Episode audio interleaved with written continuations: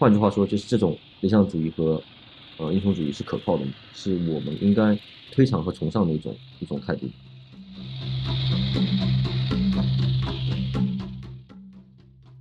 我觉得你刚刚说的那个阴变得更加阴，阳变得更加阳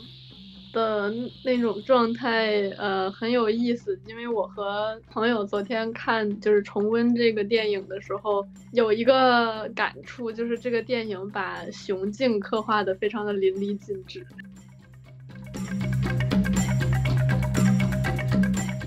他选择少年这样一种非常脆弱的一个阶段。作为一个人类，科技飞速发展、飞速改变，对，但是人类的精神可能跟不上，或者人类对于伦理道德的改造和讨论可能跟不上。对，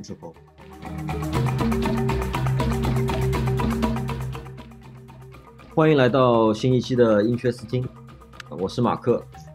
嗯，今天我们来聊聊阿基拉。嗯，我也是最近才看的这部动画作品。它是由大友克洋漫画原作，对，漫画原作也是他本人这个指导完成的动画电影。对，你说的非常对。啊，然后 耗资耗耗资十亿日元，十一亿，十一亿，对，是一本动画史上最为昂贵的动画电影。它讲述了一个暴走族少年铁熊获得超能力后，在混乱和叛乱中毁灭东京的故事。今天想和我的朋友博乔和阿江一起聊一聊这个阿基拉。嗨，大家好，我是博乔。大家好，我是阿江。对，我们又再见面了。我觉得阿基拉非常有意思的是，他的主角是铁熊，嗯，然后他的第二主角应该是这个金田。对，但在出场的设置上面，金田更像是一个第一主角，铁熊更像是一个跟班儿。对，是的。嗯，就是主角他其实是一个相对呃弱小，然后跟金田相比又是一个比较懦弱、比较无能的一个一个形象。但是金田作为第二主角，他又是一个英雄英雄特色的，嗯，接近于传统日本这种少年热血故事当中的那种形象。对，是的。呃，那我们就从铁雄和金田两个人的这两个角色的对比开始聊吧。博乔，你觉得你对这两个角色是怎么看的？他们的差异在哪？然后他们这种张力又是什么样的？呃，我觉得在影片的前半截的时候，就是在铁雄刚刚被抓进，也不叫抓进吧，就是被带进军方的实验室做实验，他能力初步觉醒的时候，他梦中的那些场景。是有预示，他是一个相对来说情感更加纤细和敏锐的一个一个人。他反复的出现这个童年时代父母，他进孤儿院那些场景，还有他对于未知的恐惧被具象化成这个脚下地面的裂开等等这些场景。而金田又是什么样的人？对，而 而金而金田一直是就在这个整个的他们的伙伴群当中是一个领头的。率先开上了这个非常酷的机车，去找小丑帮挑衅，呃，属于这种带头大哥的这种形象。然后在他的童年记忆里面，就是在铁熊的童年记忆里面，他又是出头去帮铁熊揍金田的呃金田记忆啊，对，就是去去去去去带头拿回那个玩具，在铁熊被孤立的时候，在孤儿院孤立的时候，他又。去跟他交朋友啊之类的。同样的，呃，金田在后续的故事开展当中，他一直有点状况外的味道。比如说明明自己的朋友出了危险，被军方带走去实验了，生死未卜，然后他还有闲工夫跟这个女革命人，呃，就女女女不是女女革命战士，女革命战士发展感情，就诸如此类的。对他都是一个挺挺挺大条、挺状况外。影片当中对她塑造也是一个有点滑稽的这么一个形象。对，我觉得某种程度来说，其实他们两个都是比较自我中心的人。一方面，铁熊是那一种非常就是内向的，非常内向，然后非常敏感，因为父母离异，然后感觉自己的世界崩塌了，自己处在一种边缘状态的这样的一种性格，然后经常会因为别人的一句话或者别人的一些。不是那么赞扬的话，或者别人总是帮助他，总是救他，用他的话来说，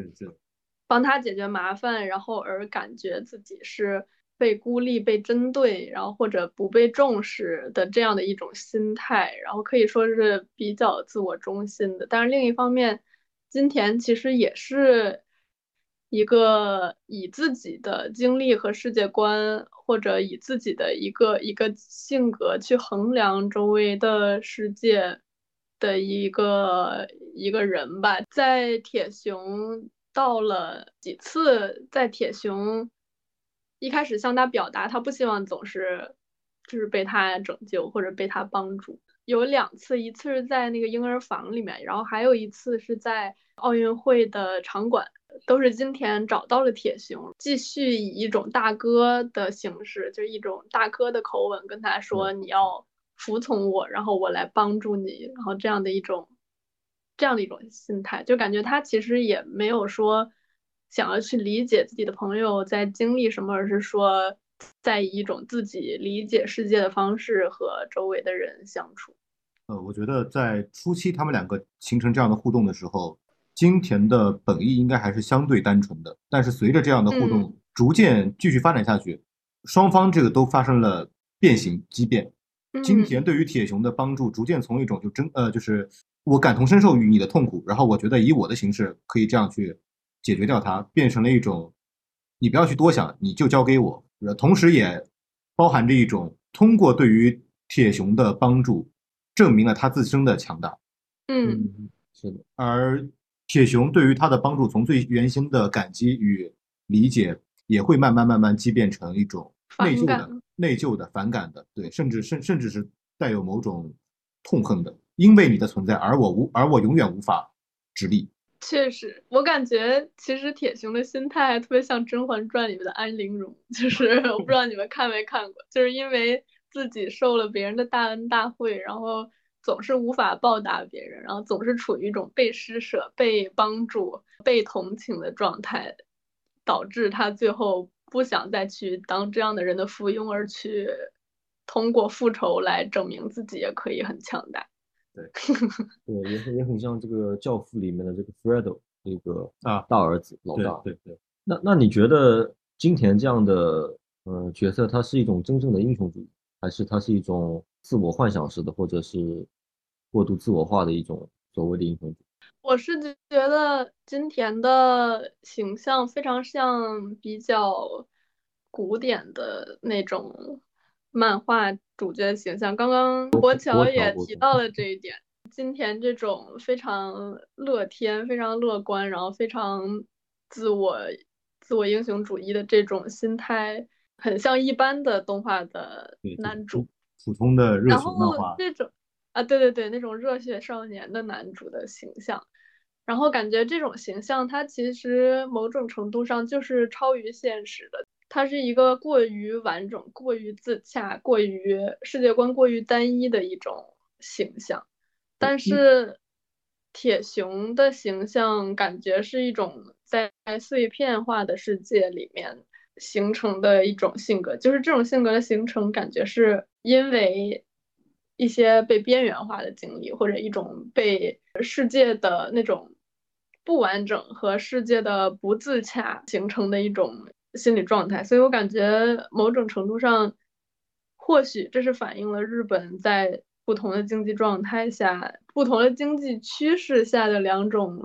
对于社会社会的幻想吧，或者对于社会下人们状态的幻想，也不是幻想，一种不同的认同吧。换句话说，就是当日本经济非常乐观的时候。可能会有更多的这种比较乐天的、比较少年热血的形象出现，但是当有一定的下滑趋势、有一定的泡沫感的时候，就是可能会出现更多的对于不那么强大、比较弱小的、更更让普通人 identify with 的形象的刻画。嗯，我觉得单从那这个怎么去证明？我只是一个假设。嗯。我是觉得，就直接从呃生活层面入手，就这样的情况，在生活中也是可以见得到的，或者说也是常见的，就这样的一种互动关系。呃，我觉得比较常见的是父母跟孩子的关系，很可能会相处成这种一种模式。嗯，哦，所以你觉得金田和铁雄之间很像父母和孩子相处的方式？呃，有有一些父母关系，我认父母和这个孩子的关系是这样的。哦，你这么说，是有一点的。某种程度上，金田帮助铁雄解决问题的方式，是以自己去在他生命当中、生活当中扮演一个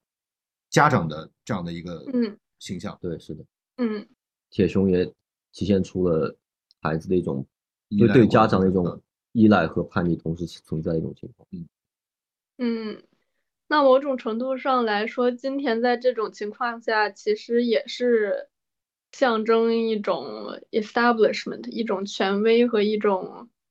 就是社会上本来非常成规矩的那一套的体系。铁熊在这种情况下，又是一种在这样的体系下的不满和和叛乱吧。是的，嗯他们本身被因为客观的原因，可能家庭原因之类的，被排除出了这套系统。然后他们通过把自身变成，呃，或者说替代少的那一部分，来重新形成一个属于他们自己的一个这样的一个框架体系、框架结构。而且我也可以看到一些这里面的一种宿命，因为他们这种相处模式其实是出于本能的，它并不是一种嗯出于一种教育或者出于一种别人的影响，而是他们两个人自发的就互相各自扮演了各自的角色，是然后形成了这样一种关系，最后又引向了这么样一种结局。确实，嗯，有一个点就是他们两个其实都是孤儿，他们两个都在孤儿院长大，这也是为什么今天可以在小的时候就帮助铁雄解决一些就是被欺凌的对 对这种问题。我但是他们两个还是成为了完全不同的人，感觉还是呀不同的人的宿命吧。所以我个人一直觉得，其实父母对孩子的影响没有这么大，嗯它肯定存在，但是呃最终主导人命运的还是自己的自己的选择，还有就是自己天生带来的一些一些特质和特点。根性，包括根据博潮刚才讲的，这个铁熊是一个细腻的、能够感知的，然后金田又是一个神经大条的，其实感知能力没这么强的，他其实也没充分的和铁熊产生一个真正的共情。可能在一开始看到他被别人欺负，他可以感同身受，但是他后来就或者说他他因为要扮演这样的角色，他必须要变成这样的人，他最后越来越往这个方向去靠了。但是这这个让我就引起了一些新的思考，就是金田的这种理想主义和英雄主义。当然，在大多数的情况下，我们是采用一种歌颂，还有一种褒奖的方式来看待这种。啊，你说在通常故事当中，对，是的，包括在呃生活当中也也普遍的价值观是这样。啊是我们我们歌颂我们歌颂有理想主义的人，呃英雄主义的人，呃就是敢于迎难而上的这样对对对的形象。对，是这样的。但是这种所谓的英雄主义和理想主义，它的根基到底在哪里？是它的一种本能，还是它的，或者说换句话说，就是这种理想主义和呃英雄主义是可靠的吗？是我们应该推崇和崇尚的一种一种态度。我觉得在影片中，金田的设置反而是把这种理理想主义放到了一种被讽刺的状态，因为正是他的这种，也不能说理想主义吧，正是他的这种英雄主义，想要拯救周围朋友的愿望和心态，导致了铁熊的第二次更强烈的暴走。对，所以某种程度上，他并不是在说，就感觉某种程度上，他是在刻画这种英雄主义的毁灭性的能量吧，就是感觉甚至可以联系到一些，比如说社会上存在的一些超越现实的意识形态，就是他会给你灌输就一些非常鸡汤的事情，只要你做一个好人，你就能成为什么什么，就是就能成功，或者只要你比如不跟坏人计较，你就怎么怎么样。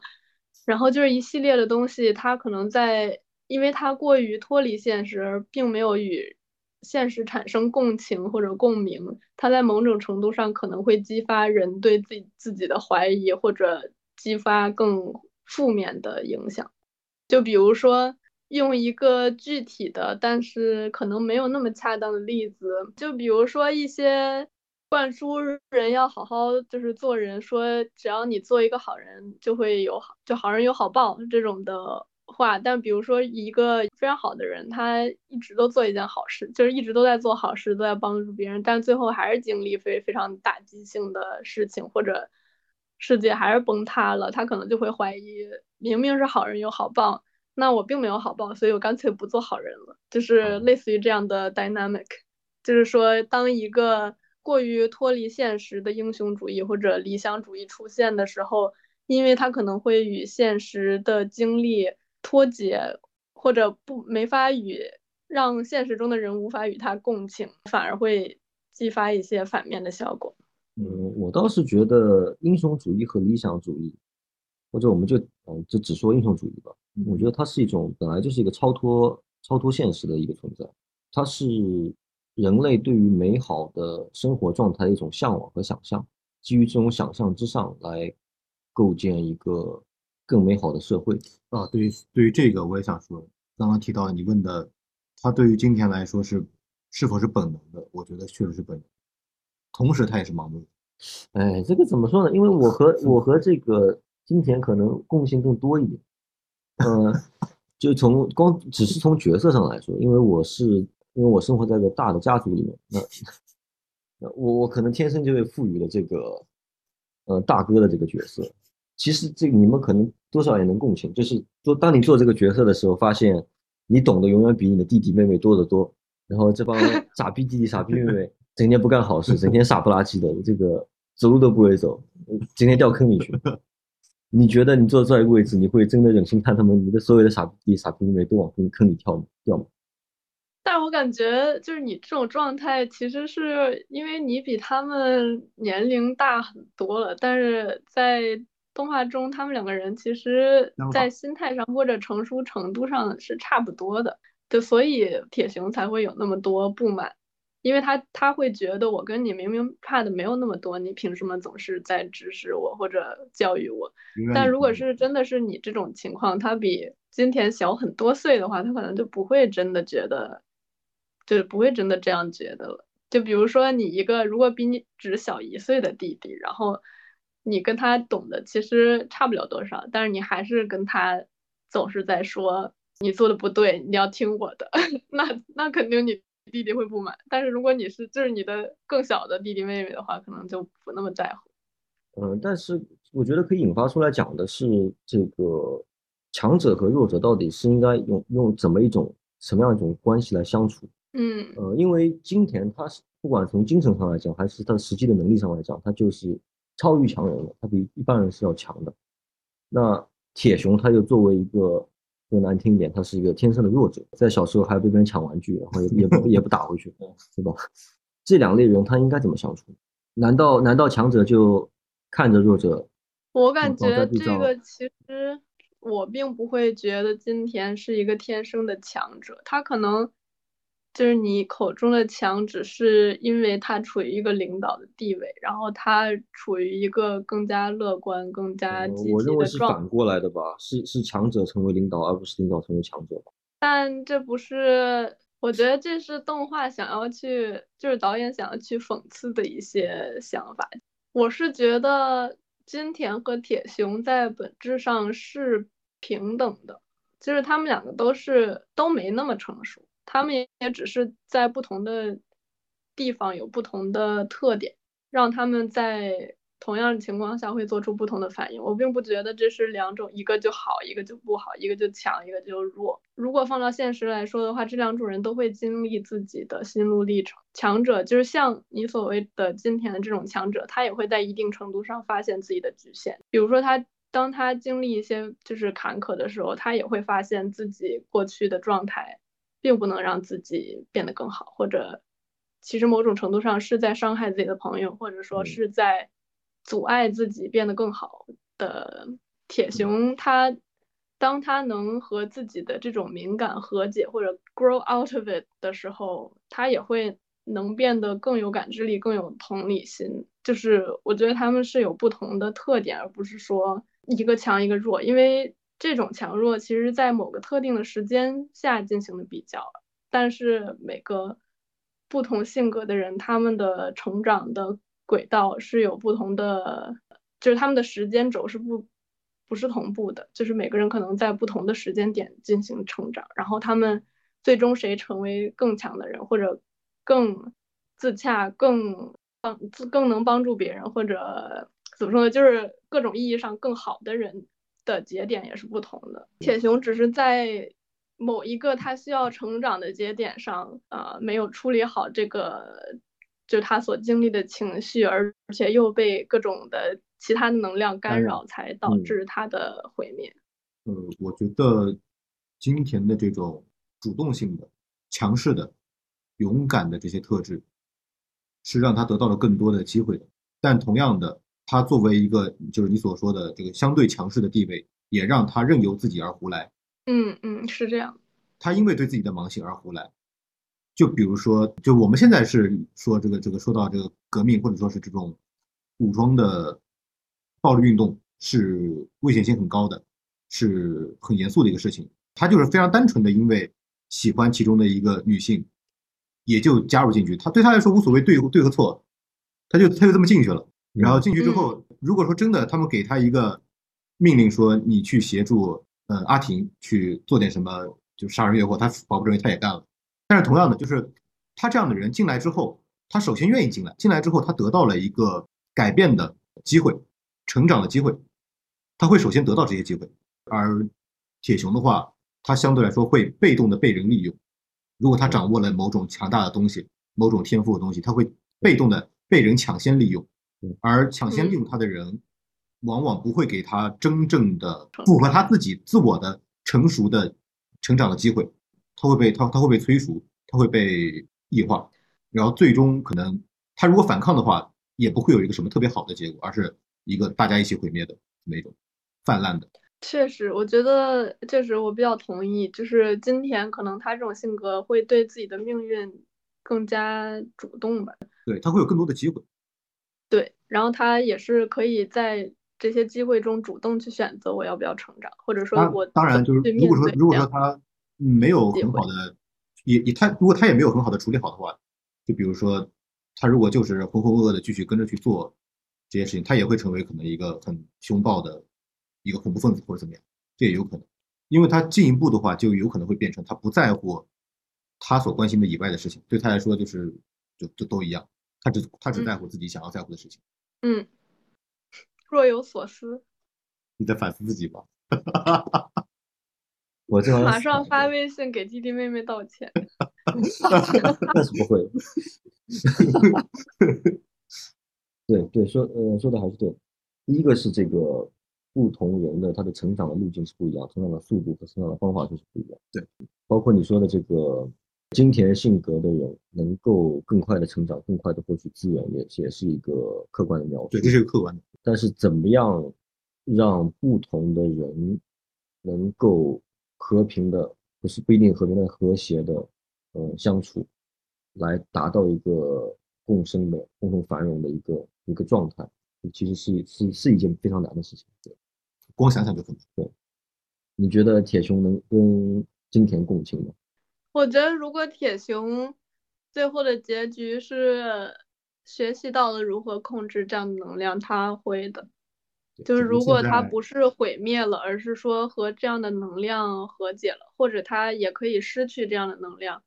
就是如果他能平安的度过这次改造的话。他是可以再重新认识他跟金田的关系的，对，但是在目前的影片当中，他没有这个多余的考虑空间。对的，对的，他没有余力。他其实他们俩的关系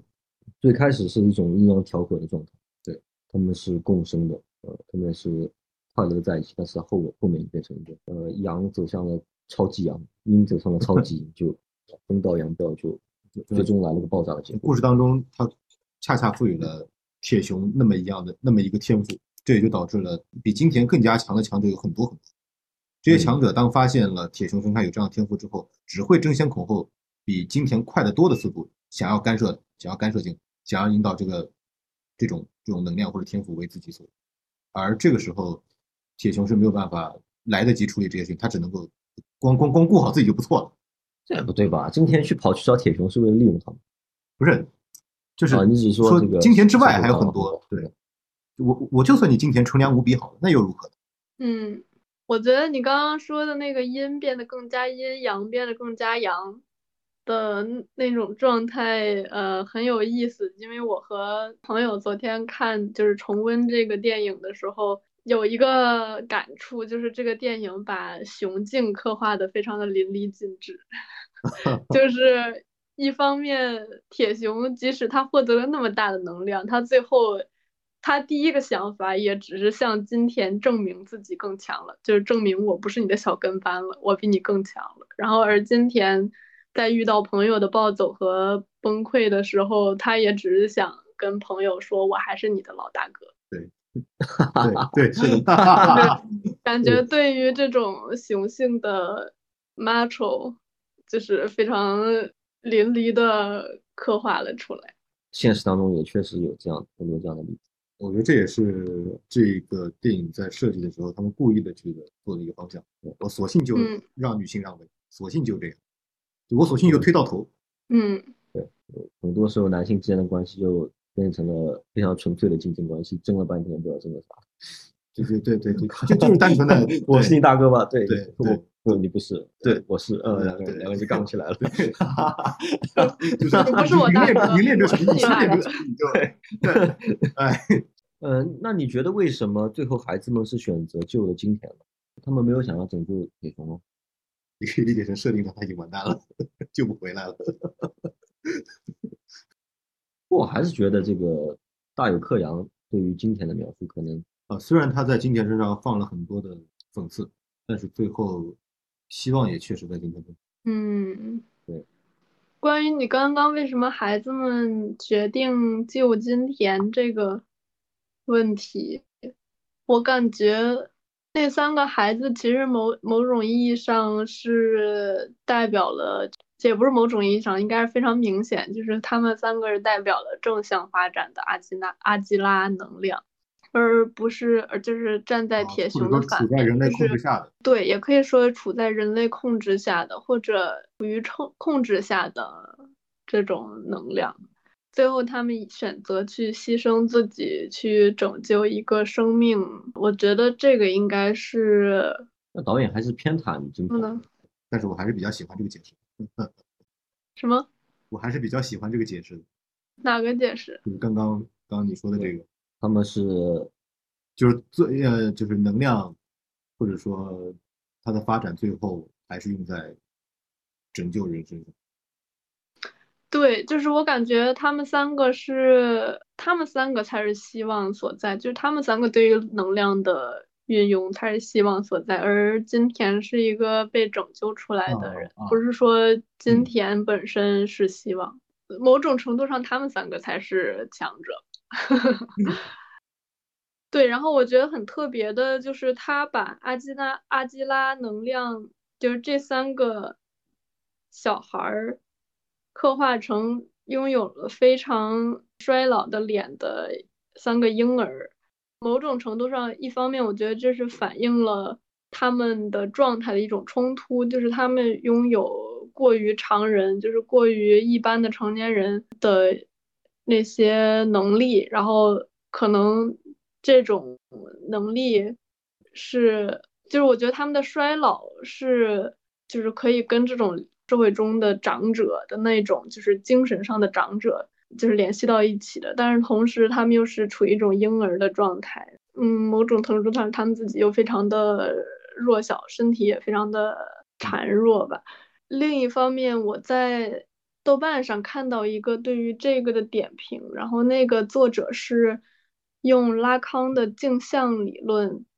去解释阿基拉能量。他认为阿基拉能量是一种婴儿的能量，而这种能量是一种混乱的、混沌的。然后就像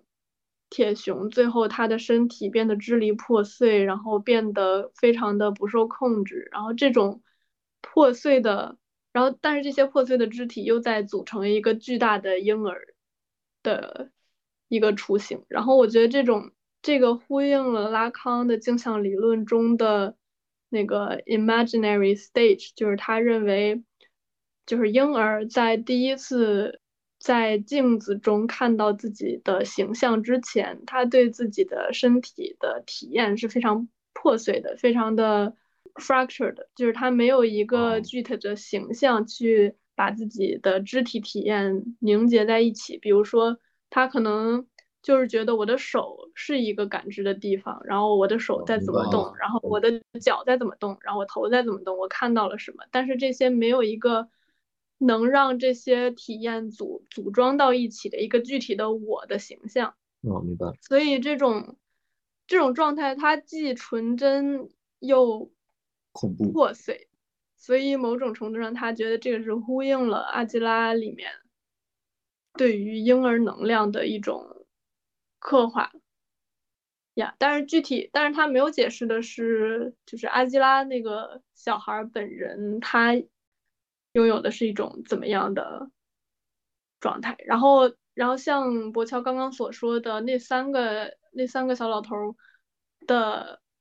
形象，确实是通过组装之后，通过在人类控制之下，就是被成人控制之下的，就是被规训之下的嗯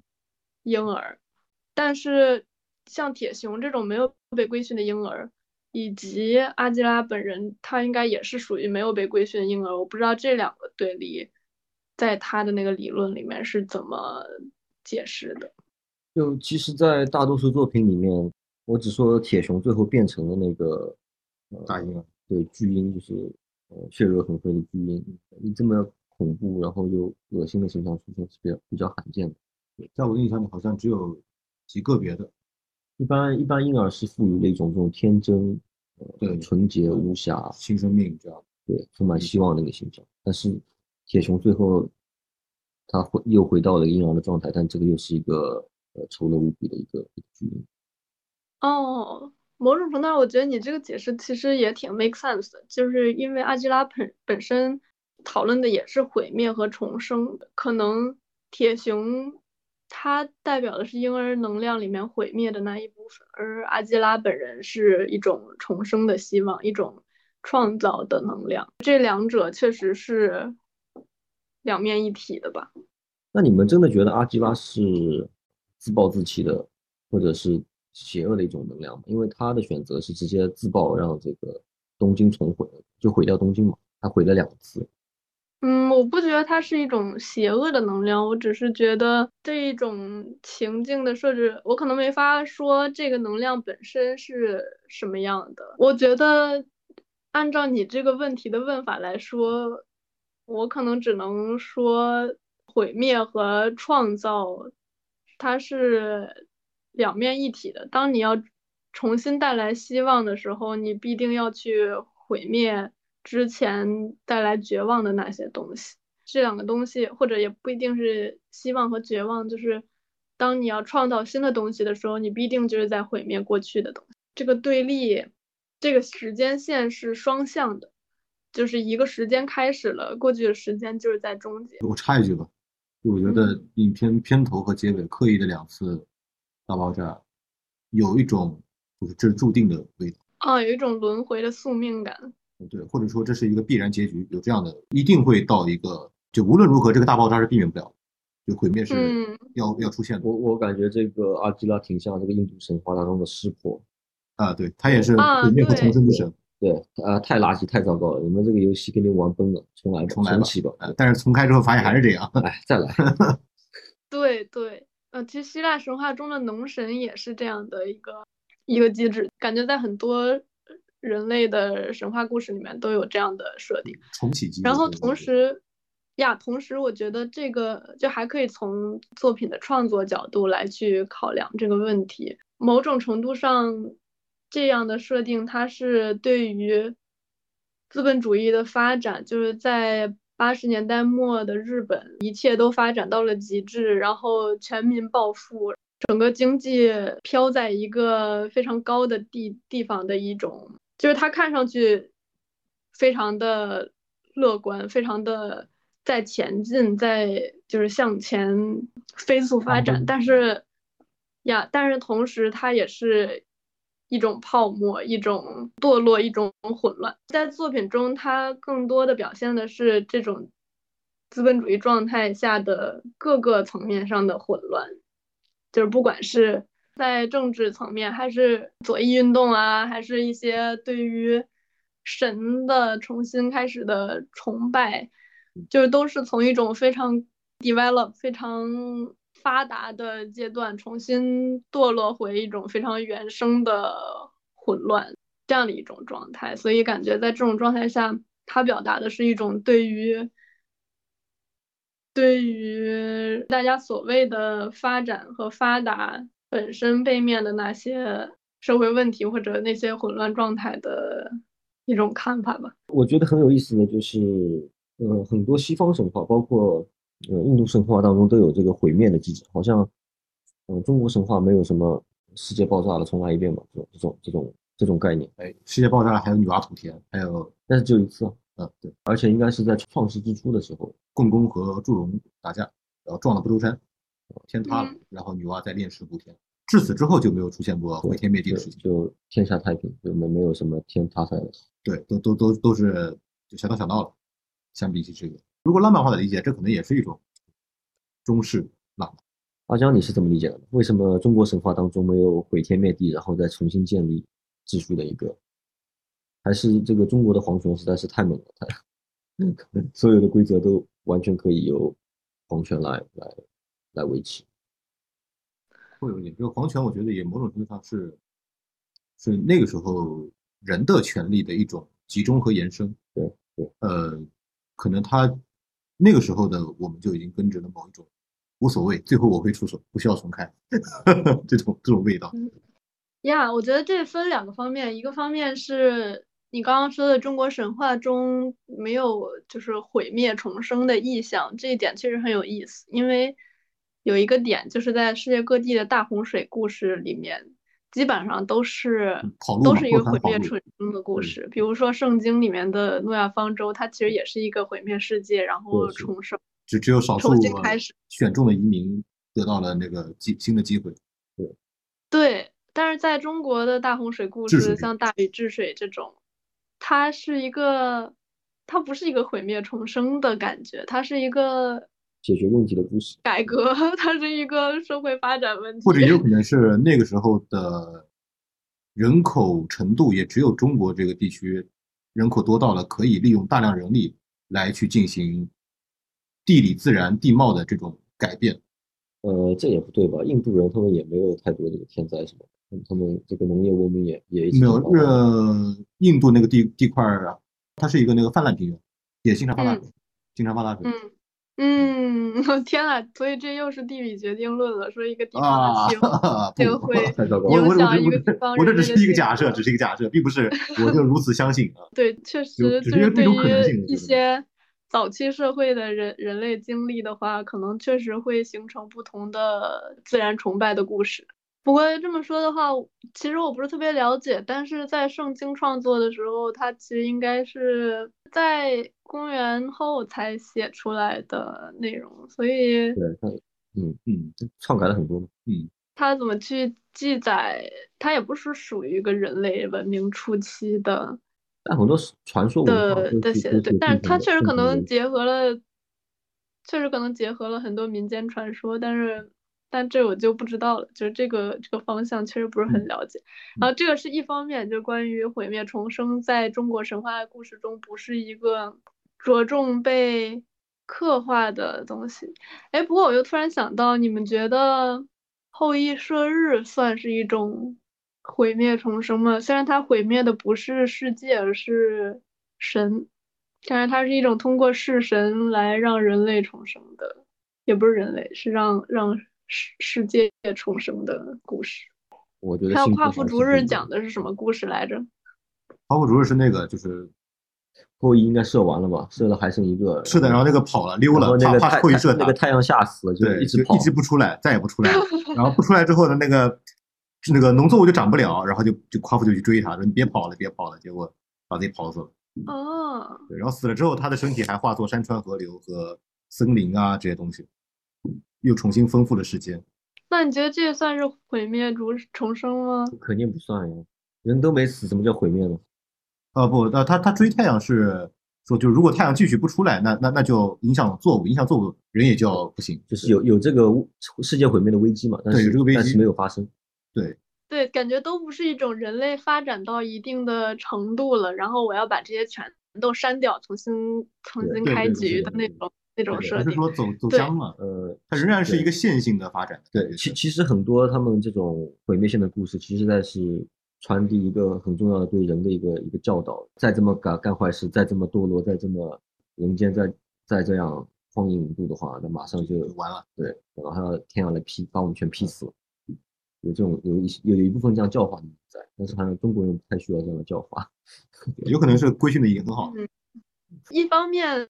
刚刚我们说的是在人就是中国神话中没有这种毁灭重生的意象，但是另一方面，在中国历史上，每一次改朝换代都是一种毁灭和重生，嗯，而且它非常的，它不仅是一种毁灭重生，它还是一种非常非常线性的。虽然这个线性其实也不完全是那么回事儿，但是它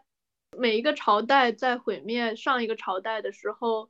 其实都会又会重新继承上一个朝代的一些东西。它既清空清空了那个存档，但是它重新开始又和那种又和上一个存档没有什么太大的差别，就是对他想要先继承上上个存档的东西，对，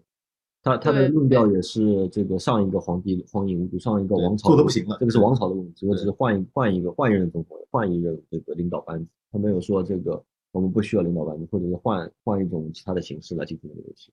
很难说他这个所谓的治理天下的这种宏伟愿景和他个人的私欲是否能够分得很开。但我觉得我们们对于历史的理解，就是对中国历史的想象，其实也不不是完全准确的，因为现在历史书上宣传的其实是一个非常线性的历史，就是中中华民族从远古时期一直都是中华民族，然后都是同一个东西，然后到了我们今天是一个非常连续的传承的过程。但是其实在中国历史上有非常多次的分裂和非常。多次的战乱和民族的迁移和融合。我感觉就是甚至这些迁移融合的混乱状态，其实才是历史的常态。所以某种程度上，如果我们说毁灭和重生在中国没有，还是都是在继承上一个存档的话，可能也不是特别准确。这个继承并不是连续的。对，它确实是历现代的或者我们现在的历史观呃历史观的一个局限。所以阿江，你们马人杀进来的时候是抱着什么样的宣传口号呢？抱着什么样的心态呢？留发不留头。什么？对不起，对不起，对不起。我没听见，再说一次。我说你们满人杀进来的时候，你们是抱着什么样的一种呃历不是，我是？说博强说什么我没听见。留发不留头，听见了吗我？说了一句留发不留头。你们没有什么家学吗？作为作为马人，你们要有有独立的比较独立的一套这个史观吗？那现在肯定是没有了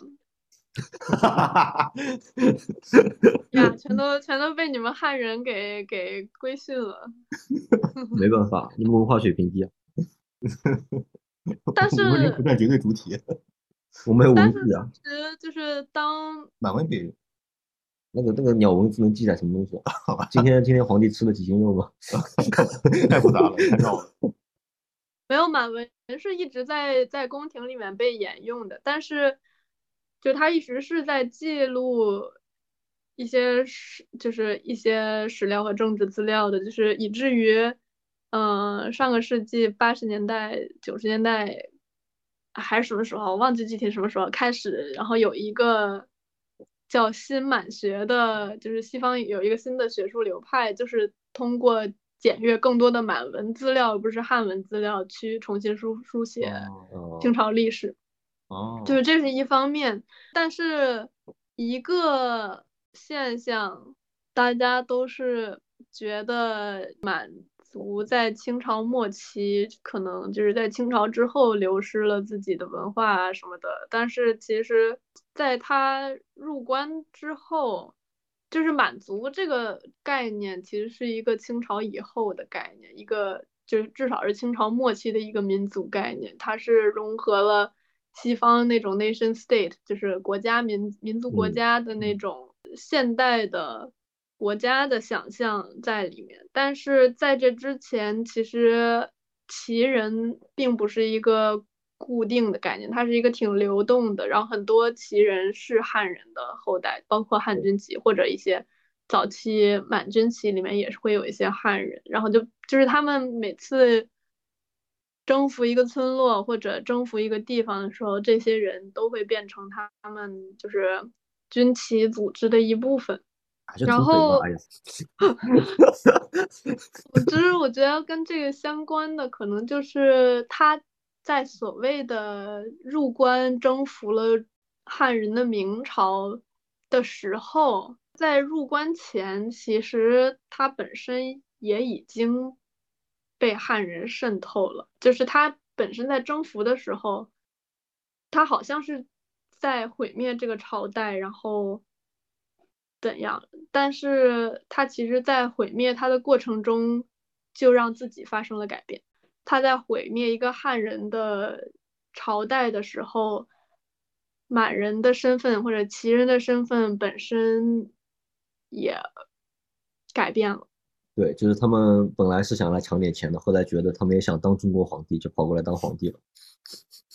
我不是这个意思，就是他想当中国皇帝，想要征服这片领域，好像是一个民族在征服另外一个民族。但是我想说的是，对，我知道齐人在征服汉人的时候，他本身不再变的是之前的齐人了。对，就是他本来想赚点小钱，构成发生了改变。对啊，本来只是简单的这个。掠夺嘛，但是掠夺之后发现抢来抢去还不如当皇帝好，然后就沿袭沿用了这个汉人的一个传统。然后同与此同时，他们自身的结构和主体性也就完全的发生了改变。对，是的，他其实是进入了皇权的游戏，或者说进入了，就在他们进入的时候，他们就反而成了一个客体，成了一个小部分。嗯嗯，不是两个主体的。呀，或者说。当他需要变成一个，他需要让自己继续成为一个主体的时候，他的主体也需要发生相应的改变，才能去毁灭另外一个东西。然后我觉得这个如果联系到之前我们说的毁灭与重生的话，我觉得这个这个结构或者这个这个 dynamic 是更加现实的，就是一个东西在毁灭另外一个东西的时候，它自己也会发生变化。嗯嗯，对，它不是一个单纯的。我完全覆盖了你这种，对，嗯，而是而是而是他本身自己也要有某种程度的，就像英国人，他建建成日不落帝国之后，他其实也不是英国人，很难很难是严格意义上说。他们是还是旧有的那一套，对原先最就是在英格兰岛上那个，对那边的邦人其实已经已经在产生变化了，嗯，我们再讲回阿基拉吧，Yeah。你们觉得铁熊在毁灭，就是 obviously，铁熊想要毁灭周围的人，或者想要去像……啊，这个我觉得可能就不以铁熊的意志为转移了。他所获得的那份能量到那个地步的话，就非人力可能掌控的。呃，对，就是这这一部分更接近于就是呃人类对于能量或者说科技。无限度的追求与开发而招致的一种反噬，可能更接近于这种主题。嗯嗯，或者说铁熊，当他在获得了巨大的能量的时候，他当他没有把自己的意志或者把自己的心理状态去跟上这样的能量，然后或发生相应的改变的时候，他自己也会被这种能量摧毁。对。因为铁熊他在即使获得这么大的能量，获得了毁灭性的能量之后，他自己的心态还是停留在我要向你证明我不是你的小弟了这种心态上的时候，就比和能量相比，他的这种思呃就意呃意识的能量就太太弱小了。对，其实和这个边边缘行者的主题也挺像的，它也是一个呃逐渐被主角被异化的一个过程，而且这个异化是不可逆的。呃嗯。但其实人是停止了成长，但是他的呃能力得到了空前的提升。嗯嗯嗯，对，而且如果说到边缘行者的话，感觉这一类的电影，包括 EVA，它都是把人类进化和身体改造，然后能量扩张的主题合并在少年的成长之上的。对，呃，他对进步主义是有批判的，我觉得。对，有很很大的批判。对于那种当时的那种论调，就只要我们就是新能源出来，发展发展，对我们的生产力继续发展，就一切都会好起来的。就对于这种论调的一种非常肯定的抨击。对，但我还是觉得他对于就是少年成长作为科技发展批判的载体，还是挺有意思的。感觉是他把选他选择少年这样一种，就是一个非常就是心理其实非他的世界在。发生很大的变化，但是心理可能非常脆弱的一个阶段。作为一个人类，科技飞速发展、飞速改变，对，但是人类的精神可能跟不上，或者人类对于伦理道德的改造和讨论可能跟不上。对，而且少年这个身份，他是其实是横跨了两个世界，呃，一个是人类本身的一个纯真或者是童真那个初心。童年时代，对对，它横跨童年和所谓的成年。那那另外另一端就是，嗯，被规训的、被世界所呃接接纳的成年人的心态。或者我也觉得，少年或者说青年这个群体是在社会发生变化的时候，首先会受到影响，进而变化的这么一类最敏感，对，最敏感、最敏锐的这么一类人。确实，联系到我们刚刚说的这个进步主义的事情，进步主义在当时，甚至包括现在吧，我觉得都和资本主义的生产扩张有着极其深紧密的联系。他们要推，呃，就是因为他们要继续进一步的推动工业化生产，那么就必须要鼓吹进步的。对，就是对于科技发展或者资本，然后这样的思潮的影响也就会影响到当时的，就首先影响到的就是当时的青少年。对，我想说的是这个，嗯嗯。然后，同样的，社会风起云涌的时候，首先受到思潮的影响的也是青少年，并且投身到运动当中去的也是这样的一个群体。像在阿基拉里面，革命军里头，或者说是那些恐怖分子，也都有体现是青年人在一线上的。那我们就聊到这儿吧，我觉得差不多了。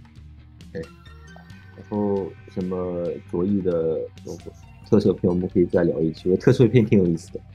因为我跟他说了一下，就是那个他想聊特色片。呃，就跟他说那个去年年底的时候，就是二二年，呃，上映的《假面骑士》纪念五十周年版本的一套一一部特摄片里面，它居然是以就是日本的左翼运动，就是七十年代六十六七十年代左翼运动为一个